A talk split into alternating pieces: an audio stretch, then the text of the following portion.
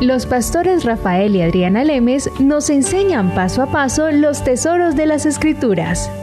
Descubriremos cuánto nos ama Dios y qué ha ganado para nuestro beneficio. Este programa es patrocinado por nuestros amigos, miembros y socios de Iglesia Palabra Pura y Blaze Ministries International.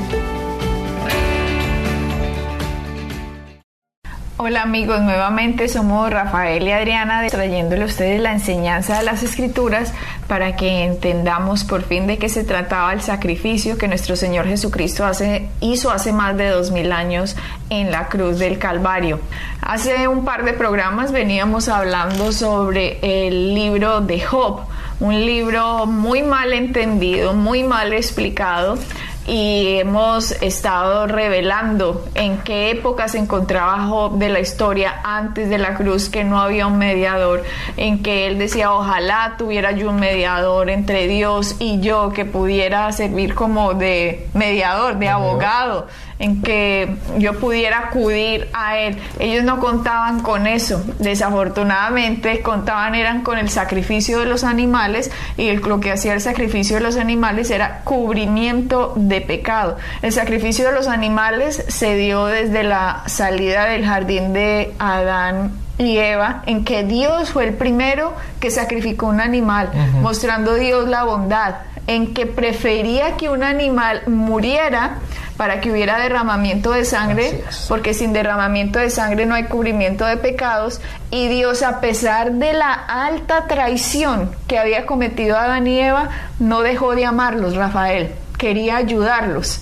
El problema es que ahora iba a costar la vida de la segunda persona de la Trinidad poder recuperar al hombre para Dios. Así es, y Adriana, y aunque lo dijimos en el programa anterior, pero ahora que estabas mencionando a gente que no conoce a Cristo y gente que, que realmente no tiene conocimiento, cabe otra vez decir que aún así, cuando, cuando, cuando Adán pecó, Adán y Eva pecaron, que la palabra dice en Génesis que ellos se escondieron de la presencia de Dios.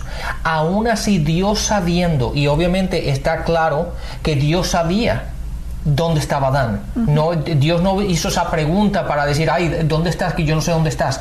ese, fue, no, ese no fue el motivo por el cual Dios hizo esa pregunta. Pero es importante que la gente entienda que aún Dios sabiendo que Adán y Eva habían pecado, habían caído, Dios se acercó a ellos. Fue Dios el que dio el primer paso. No fue Adán a decirle, Dios, lo siento que pequé, soy un pecador. Lo siento. No, él se escondió. Pero fue Dios el que dio el primer paso. Y hoy día aún Dios sigue dando el primer paso. Dios, usted está oyendo este programa por alguna razón. Usted seguramente ha oído, ha, oído a alguien hablar de Jesucristo por alguna razón. Dios siempre está dando el primer paso. Ahora es tiempo de que nosotros demos el siguiente paso y nos acerquemos a Él y recibamos a Cristo en la antigüedad la única forma en que se podían acercar legalmente a Dios era a través del sacrificio de los animales, en los cuales digamos que el sacrificio del animal era como una fianza que el hombre pagaba, Rafael. Porque habíamos dicho ya en programas pasados, Dios es un juez en el momento en que Satanás tomó la autoridad de Adán y Eva, se convirtió en el acusador de los hermanos, el cual nos muestra Apocalipsis que los acusaba día y noche delante de Dios, día y noche acusando al hombre. Imagínate en lo que se convirtió este espíritu que no tenía ni arte ni parte en todo esto y lo que cometió Adán y Eva fue alta traición y aún así Dios los amó. ¿Por qué?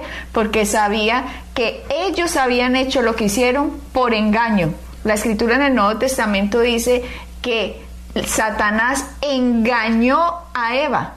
Claro, es que no hay otra forma de que un humano se aleje de Dios a no ser por el engaño, Rafael.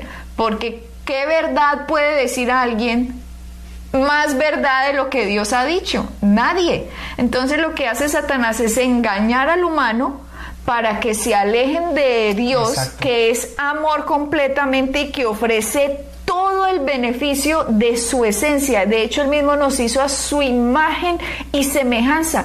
Los ángeles no son creados a imagen y semejanza de Dios. Satanás no fue creado a imagen y semejanza de Dios. Satanás es una creación de Dios pero el ser humano, el cuerpo, fue hecho con las mismas manos de Dios, del polvo de la tierra, pero el espíritu de nosotros fue el soplo del aliento de vida de Dios mismo que puso dentro de nosotros de su misma semejanza. Somos hechos a imagen y semejanza de Dios. Imagínate la envidia que sentirían este ángel que dice la palabra que se halló maldad en él cuando vio que no podía tener lo que Dios le estaba dando al hombre. Sí, exactamente, Adriana. Y algo, y algo muy importante, porque con lo que acabas de decir, se me acaba de pensar, digo, no, ahora la gente piensa, bueno, lamentablemente me engañaron. Y entonces, por lo tanto, estoy en la situación que la que estoy. Pero nosotros tenemos una protección y la protección es la palabra. Siempre y cuando usted esté cerca de la palabra, la palabra lo va a proteger del engaño. Es por eso que es tan importante el tener la palabra en nosotros. De hecho, de hecho en el Antiguo Testamento dice que tenga mi palabra en ti para que no peque contra ti. La palabra de Dios. De hecho, en, ah, te lo iba a encontrar ahora en Juan, en el versículo 8, ah, en el capítulo 8, en el versículo 32. Déjenme dos segundos y se los leo. 8.32 dice lo siguiente. dice Jesús, Jesús le dijo a, ustedes son verdaderamente, verdaderamente mis discípulos y se mantienen fieles en mis enseñanzas y conocerán la verdad y la verdad los hará libre. Es la verdad, el conocimiento de su palabra, cuando aplicamos la verdad, cuando estamos cerca de su palabra, cuando tenemos la palabra en nuestros corazones, es lo que nos protege de caer en el engaño. Satanás siempre está buscando la forma de engañarnos, de decirnos algo que parece tan sutil, tan bonito, tan agradable, pero que va contrario a la palabra. Pero siempre que yo tenga conocimiento de la palabra, sepa lo que Dios dice, sepa lo que la doctrina me enseña, sé lo que realmente es la verdad de lo que Dios quiere para mi vida, entonces puedo combatir el engaño. Lo voy a leer de la Reina Valera, Juan 8, 32. De hecho, voy a ir al primero, que me gusta, como decía el, el 31. Dijo entonces Jesús a los judíos que habían creído en él. Si vosotros permaneceres en mi palabra, seréis verdaderamente mis discípulos y conoceréis la verdad y la verdad los hará libres. Impresionante que dice, conoceréis la verdad en dónde? En mi palabra. En mi palabra. Pero hay que permanecer. En mi palabra. Y la, la, palabra, la palabra clave aquí es permanecer. La única verdad de lo que está aquí está escrito, Rafael. Yo sé que muchos van a pensar, ay, que Adán y Eva, esas fantasías, esas bobadas, nosotros venimos de una explosión que hubo, eso no es Adán y Eva, eso es mentira. No, muchos dicen, eh, y entonces los dinosaurios, sí, los dinosaurios y todo eso existieron, porque entonces, porque quiere poner cosas que no están, que porque no está aquí escrito y había un dinosaurio, entonces no existió, entonces la Biblia es mentira. No, la palabra habla de toda la verdad. Lo que pasa es que hay gente, Rafael, que ha utilizado su lengua para engañar a otros, inspirados por Satanás. Porque es verdad, venimos de Adán y Eva. Y hay gente hoy que se burla que porque eso es una fábula y resulta que esa es la palabra. Y uno le pregunta a esas personas si respetan a Jesús, sí, Jesús fue muy buen hombre. Y creen la Biblia, no, eso es mentira. Entonces, si Jesús fue un buen hombre, ¿cómo van a decir que es mentira lo que escrito está si él siempre decía, escrito está? Sí, de hecho, escrito está, de, y si vamos a Juan, el, versículo, Juan capítulo 1, versículo 1 y después al, versículo 14, nos damos cuenta que Jesús era la palabra. Entonces, ¿cómo puedes distinguir que la palabra no es verdad, pero Jesús no, no tiene coherencia? Uno, es, uno son lo mismo, los dos son lo mismo. Si Él es bueno y si es la verdad y habló verdad, su palabra, es lo mismo. Es verdad. Exactamente. Y en el libro de Job vemos... Eh, que él también hacía sacrificios. ¿Cómo él tuvo que aprender eso, Rafael? Porque desde que salieron del jardín del Edén Adán y Eva, ellos tuvieron, ya sabían, ya cometimos aquí lo que cometimos y tuvieron que empezar ahora a buscar a Dios, Rafael. Y sabían que la única forma era a través del sacrificio de los animales. Y por eso vemos como Abel, dice la palabra, ofreció mejor sacrificio que Caín. ¿Por qué? Porque Abel vino con lo mejor de sus ovejas para presentarlas como ofrenda delante de Dios, mientras que Caín le trajo a Dios una ensalada de verduras. Entonces la gente dice, ay, pero si él era un agricultor, ¿por qué no le puede llevar lo que hizo de la ensalada? No, es que eh, ya se sabía, sin derramamiento de sangre no hay perdón de pecados. Por lo tanto, el sacrificio de Abel habla mejor que el de Caín porque no se le podían acercar ya a Dios sin haber una fianza pagada por el pecado del hombre en que Dios pudiera bendecir legalmente al hombre. Legalmente, sí, legalmente porque había un acusador que se llamaba el acusador de los hermanos y por eso ustedes ven el sacrificio de animales con Abel, también lo ven con Noé, que después de que hubo el diluvio también hizo sacrificio de animales eh, Noé. Y después vemos en el mismo Job que dice que sacrificaba constantemente animales. Y hay algo que dice, empezando el libro de Job, que dice que era varón perfecto. En el versículo 8. Y también el versículo 1 también lo dice, 1.1 dice, y este era hombre perfecto y recto, temeroso de Dios y apartado del mal. Lo llama hombre perfecto, así como usted y a mí, si ha recibido a Jesucristo, nos llama perfectos. No perfectos por sus obras, porque aquí no hay nadie perfecto por las obras. El único perfecto por las obras fue Jesucristo. Aquí cuando llaman perfecto al hombre es porque ha puesto confianza en el Redentor y Dios justifica por la fe al hombre que creyó en él. Por lo tanto, cuando ustedes lean, era un hombre perfecto, temeroso de Dios, es porque Job había sido justificado por la fe. Así como Abraham fue justificado por la fe. Aquí nadie en el planeta Tierra, desde Génesis, ha sido justificado delante de Dios de otra forma, sino por la fe.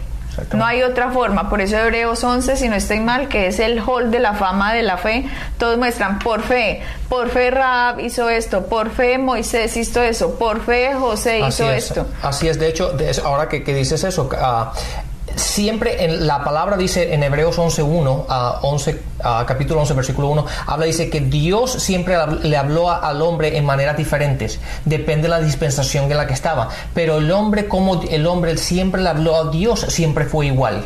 Dios, el hombre siempre se acercó a Dios y siempre le habló a Dios basado en la fe.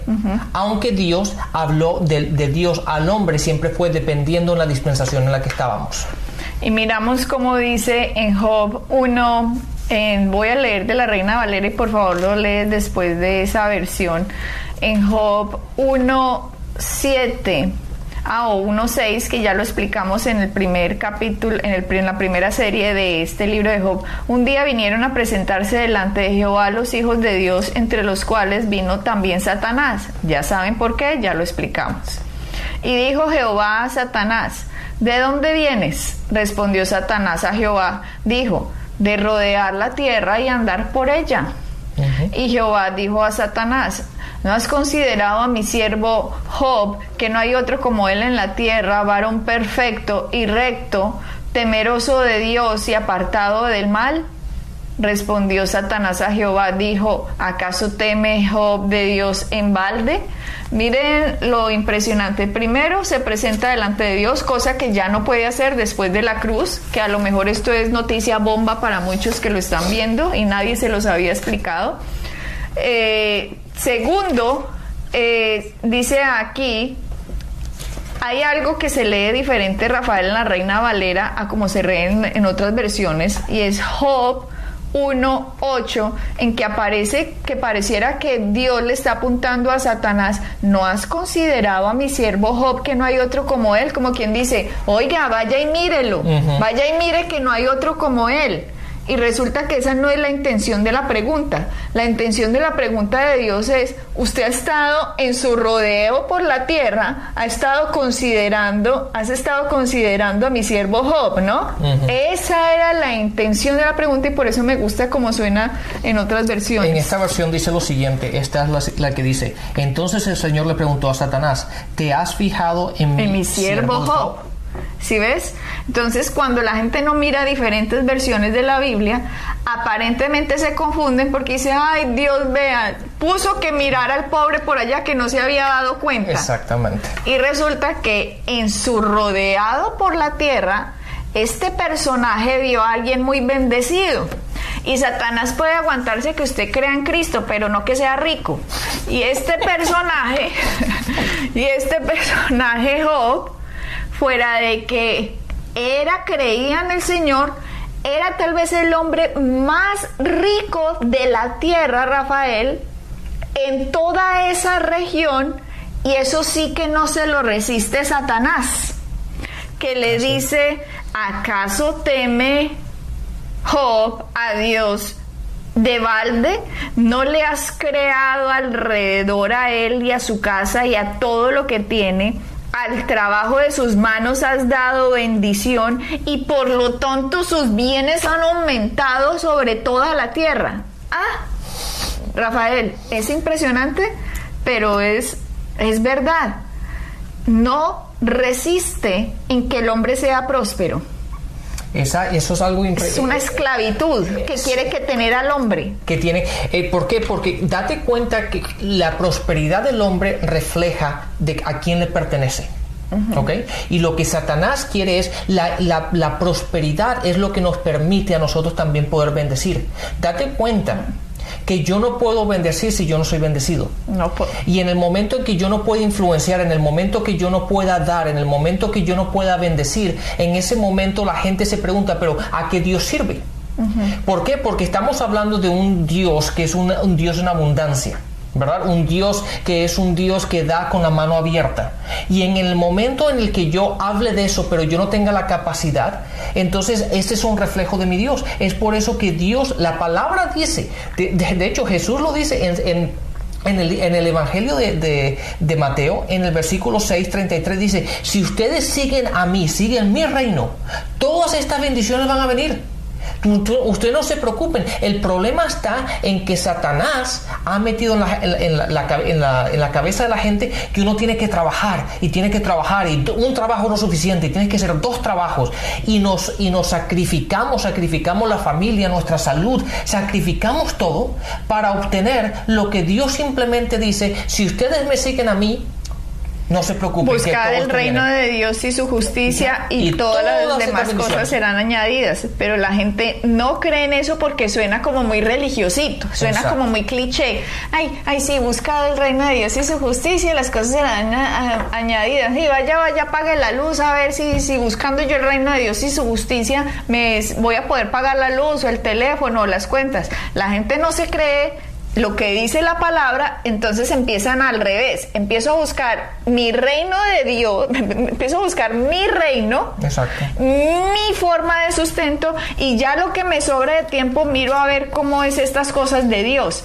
Y no, Señor, la palabra dice buscar el reino de Dios, sí, su justicia, no, su, no, no mi justicia, sino la justicia que fue dada por la fe en lo que Jesucristo hizo. Si yo no empiezo a entender lo que Jesucristo hizo, si yo no empiezo a ponerme mirada en lo que Jesucristo hizo, si yo no empiezo a buscar su justicia que me fue imputada a mí como un don, estas bendiciones no me pueden ser añadidas. ¿Por qué? Porque escrito está. Porque Satanás quiere que usted se encargue de usted, primero usted, segundo usted, tercero usted, cuarto usted, quinto usted, y lo que es sobre de tiempito para Dios. Y resulta que usted la tiene al revés. Usted tiene que transformar su mente a las verdades de Dios y la bendición lo alcanza porque usted tiene su mirada puesta en Él. Así es. Y no es mentira, es la verdad, Rafael. Así, es, Adriana. Lo que, de la manera como yo siempre lo he dicho y lo, vengo diciendo hace muchos años, la gente generalmente está tratando de construir su reino en vez del reino de Dios. Y lo que está haciendo, al tratar de construir tu propio reino, te estás, estás bloqueando las bendiciones de Dios. Porque Dios dice, si tú construyes mi reino, si tú sigues a mi reino, si tú me buscas a mí, todas estas cosas vienen. Eh, lo que estamos haciendo, date cuenta que Dios dice, todas estas bendiciones vienen. No tengo que irlas a buscar, vienen. Y lo que hacemos nosotros es, nosotros vamos a buscarlas. Y Dios dice, no, no, no, si tú me buscas a mí, las bendiciones vienen. ¿Me están escuchando bien? Vienen. O sea, o sea que no las tengo que buscar. O sea que usted va a estar en el lugar correcto, a la hora correcta, conociendo las conexiones correctas simplemente porque Dios lo puso así para usted.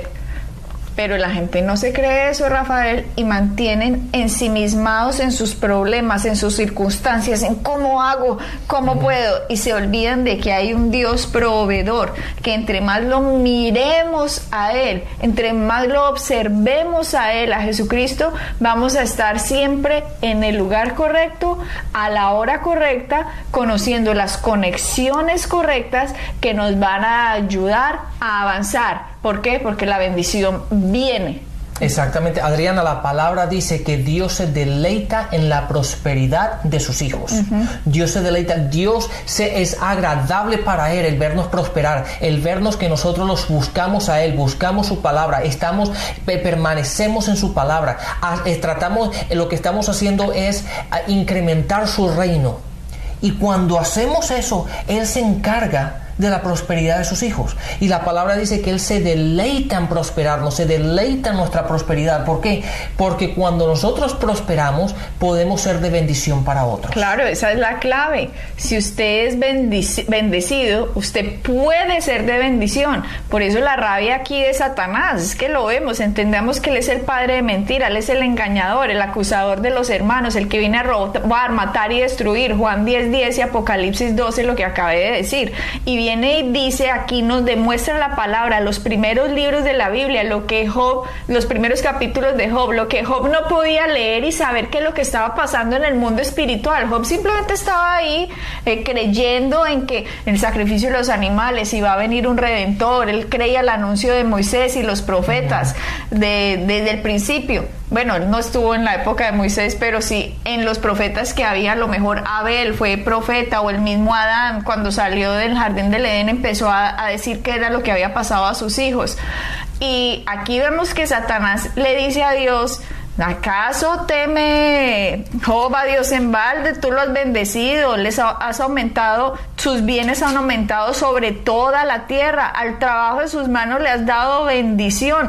Ha cercado alrededor de él, el 10 dice, ha cercado alrededor de él y a su casa y a todo lo que tiene. Mostraba que había un cerco puesto alrededor de Job, en el cual este personaje, cuando fue a dar su rondita por la tierra, vio que este no me le he podido como meter aquí a este cerco de Dios y como así que está bendecido y rico si todos los hombres son míos porque Adán me los Exactamente. Adriana, fíjate lo que esta, esta versión dice, has hecho prosperar todo lo que hace.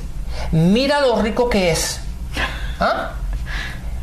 Allí es lo que vemos. Dice, de hecho, no, dice la palabra que Dios va a hacer prosperar todo lo que tú hagas con tus manos, pero que cuando tenemos el propósito correcto, ¿qué es lo que estamos? ¿Lo estoy haciendo para construir mi propio reino o lo estoy haciendo para construir el reino de Dios? Mientras que mi intención, el propósito de mi corazón, lo que yo estoy haciendo, lo estoy haciendo con el propósito de hacer a Jesús famoso, de incrementar su reino, de buscarlo a Él. Dios se encarga del resto, del resto. Dice, haz hecho prosperar. Date cuenta que dice, has hecho. Claro, Rafael. No dijo que él se prosperó a sí mismo. Dios, dijo, dijo Satanás, has hecho prosperar. En, otro, en otras palabras, Job se aseguró de que él era un hombre correcto, de que se alejaba del mal, de que era un hombre ah, de fe, un hombre que se acercaba a Dios y Dios lo prosperó. La palabra dice, has hecho prosperar. Prosperarlo a él. Y la rabia de Satanás es cuando usted es próspero, es próspero, usted puede tener influencia. Claro.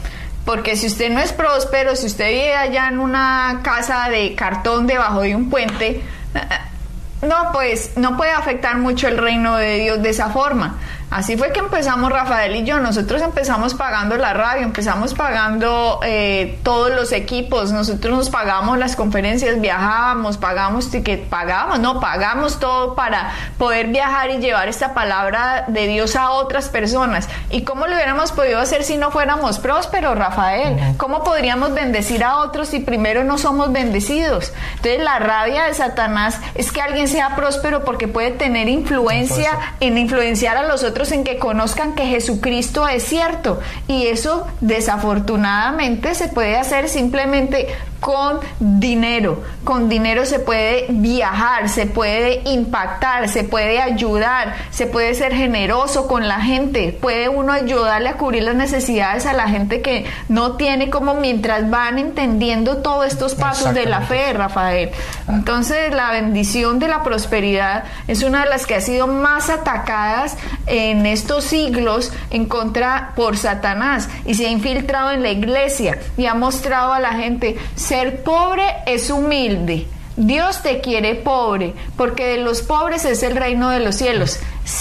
Torciendo las escrituras, Rafael torciendo las escrituras. Pero así no dice la palabra, la, palabra una vez más, y se lo quiero decir para que me oigan bien, Dios se deleita en la prosperidad de sus hijos.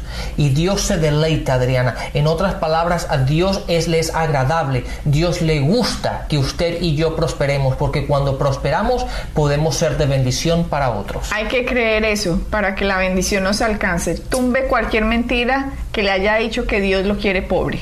Bueno, hemos llegado una vez más al final del programa, así que bendiciones y hasta la próxima. Bendiciones. Hola, somos los pastores Rafael y Adriana. El siguiente programa es patrocinado por la Iglesia Palabra Pura y los amigos y socios de Blaze Ministries.